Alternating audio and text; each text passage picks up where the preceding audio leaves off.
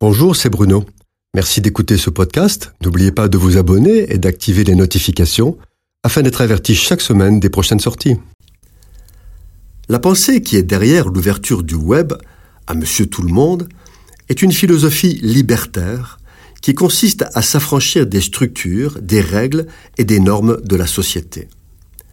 L'autre grande idée du libertarisme, c'est la mondialisation des idées la liberté d'expression des peuples et pourquoi pas l'affranchissement de tous les systèmes contraignants. Seulement voilà, c'est sans compter avec la nature profonde de l'homme qui cherche sans cesse à s'enrichir, dominer les autres hommes, imposer ses idées. Et depuis plus de dix ans, ce sont les commerçants qui se sont emparés d'Internet et du web pour en faire une fabuleuse mine d'or tous les filons sont exploités, que ce soit le commerce des biens et les jeux, les arnaques de toutes sortes, faisant basculer progressivement le monde dans une économie ultralibérale, même lorsqu'elle est contrôlée par des politiques autoritaires, comme en Chine par exemple.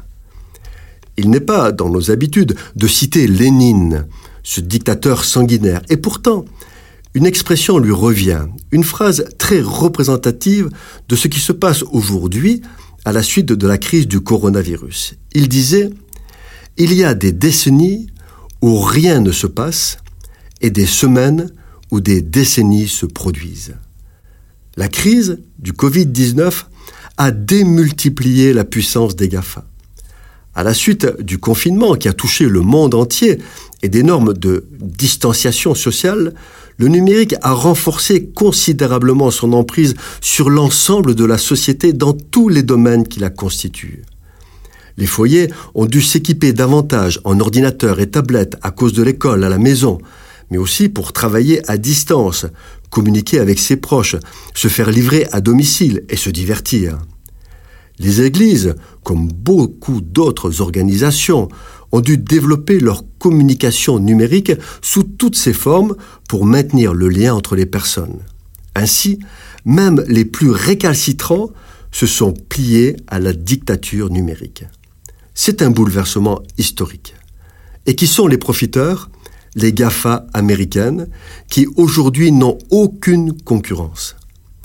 Un grand hebdomadaire rapportait que Apple, la marque à la pomme croquée, est la plus grosse entreprise cotée de la planète et pèse 2000 milliards de dollars, loin devant l'ensemble des 40 plus grosses entreprises françaises qui comptent pourtant dans leur rang Airbus, Total ou encore LVMH. Les GAFA disposent d'une montagne de cash évaluée à 500 milliards de dollars alors que la crise du Covid-19 génère une des plus dramatiques récessions de l'histoire, réduisant au chômage plus de 400 millions de personnes. C'est indécent. Et ce n'est qu'un début. La parole de Dieu nous avertit que dans les temps de la fin, il y aura toutes sortes de crises dans divers domaines qui produiront des effets semblables et même pires que ceux produits par le Covid-19.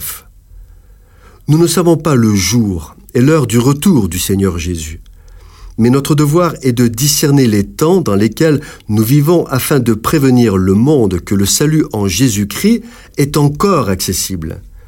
Il n'est pas sûr qu'il le soit encore longtemps. Cette chronique vous a été proposée par Bruno Oldani et Jacques Cudeville.